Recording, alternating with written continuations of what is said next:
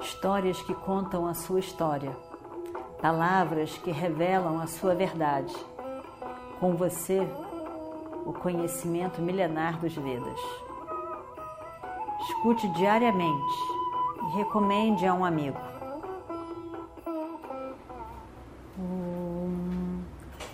Vakratunda Mahakaya Surya Koti Samaprabha Nirvignam Kurume Deva Sarvakaryeshu Sarvada Continuando então a nossa história do Mahabharata, o seu avô Yudhishthira nem se lembra que é seu avô. Nem se lembra que é seu avô. Ele será a primeira pessoa a lutar contra vocês. E você está aí, tão preocupado. Por que, que você sofre? Colocando afeto aonde não existe. Existe o afeto do seu avô e do seu tio para com você? Não existe. Por que você não vê o fato? Você não vê de fato o que eles são. Por que você sofre tanto? Você sofre tanto, mas o único ponto em comum é que Duryodhana e você nasceram na mesma casa real, mas são pessoas completamente diferentes, com opções completamente diferentes. Você tem que enxergar isso, Yudhishthira. E dentro desse reino existe uma árvore de veneno que está sendo deixada de ser de crescer, permitido de crescer, jogando veneno por todas as partes e as raízes cada vez mais entranhando no solo. Essa árvore do veneno tem que ser eliminada.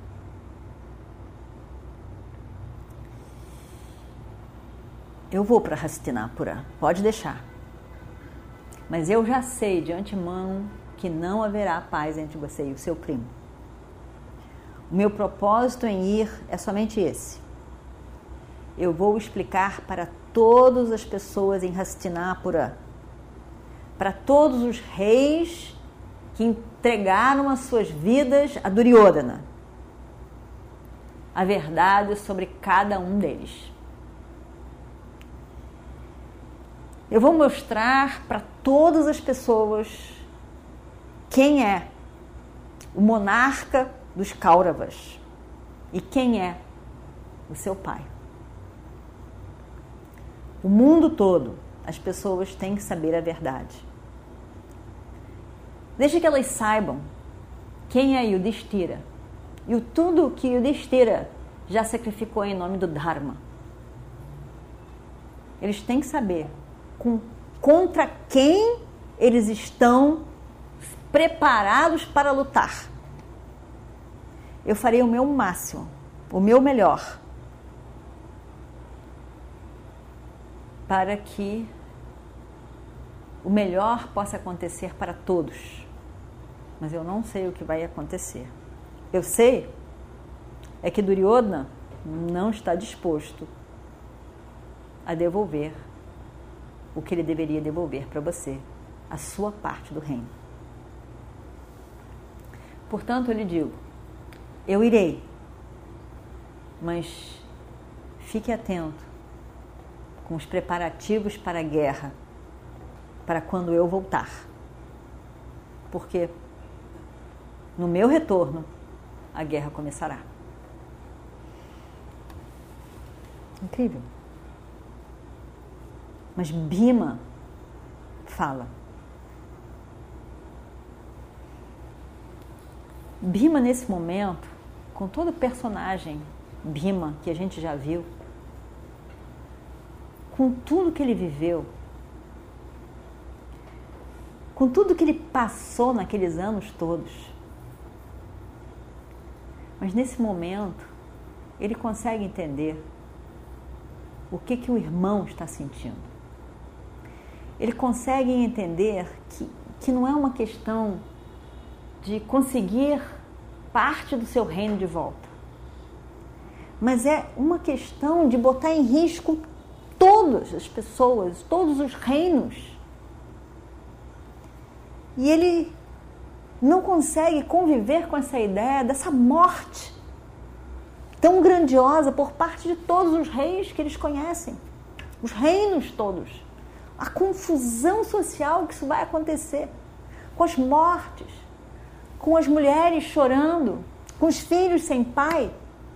Ele vê aquilo tudo, que é como Yudhishthira está vendo. E ele diz: Krishna, Krishna, tente de fato a paz. Tente de fato a paz. A paz entre os Pandavas e aquele orgulhoso daquele Duryodhana. Ele sabe que Duryodhana é orgulhoso. Mas, de repente, se a gente colocar a situação de uma outra maneira, de repente ele cede. Quem sabe? E ele diz: ele é muito orgulhoso e arrogante, Krishna. Mas tente usar palavras mais suaves com ele. Ele é muito obstinado, ele é muito cabeça dura.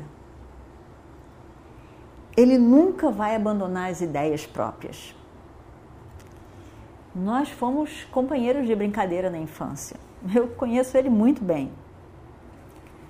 Não tente enraivecê-lo. Ele se esquenta muito rápido. Porque isso pode ser a causa da morte de todos os reis.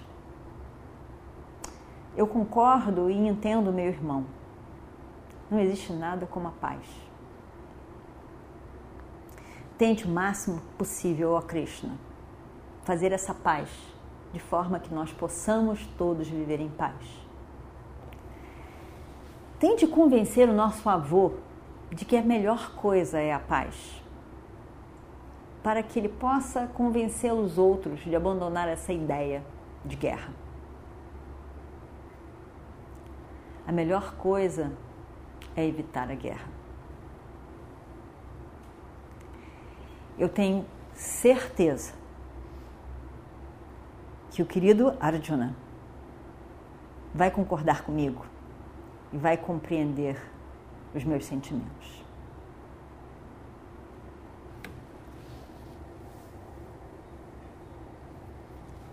Krishna fica em silêncio. E depois ele começa a rir. Bima, o que deu é você. Não é possível.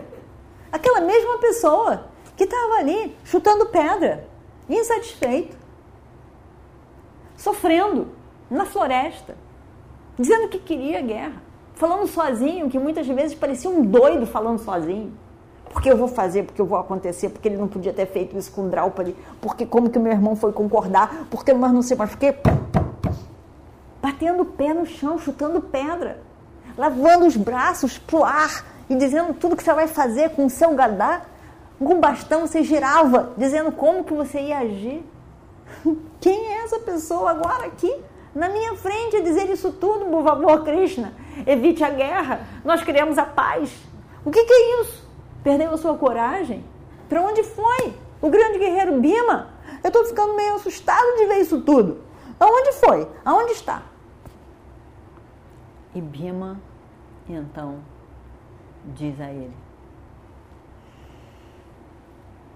Bhima não sumiu, ó Krishna.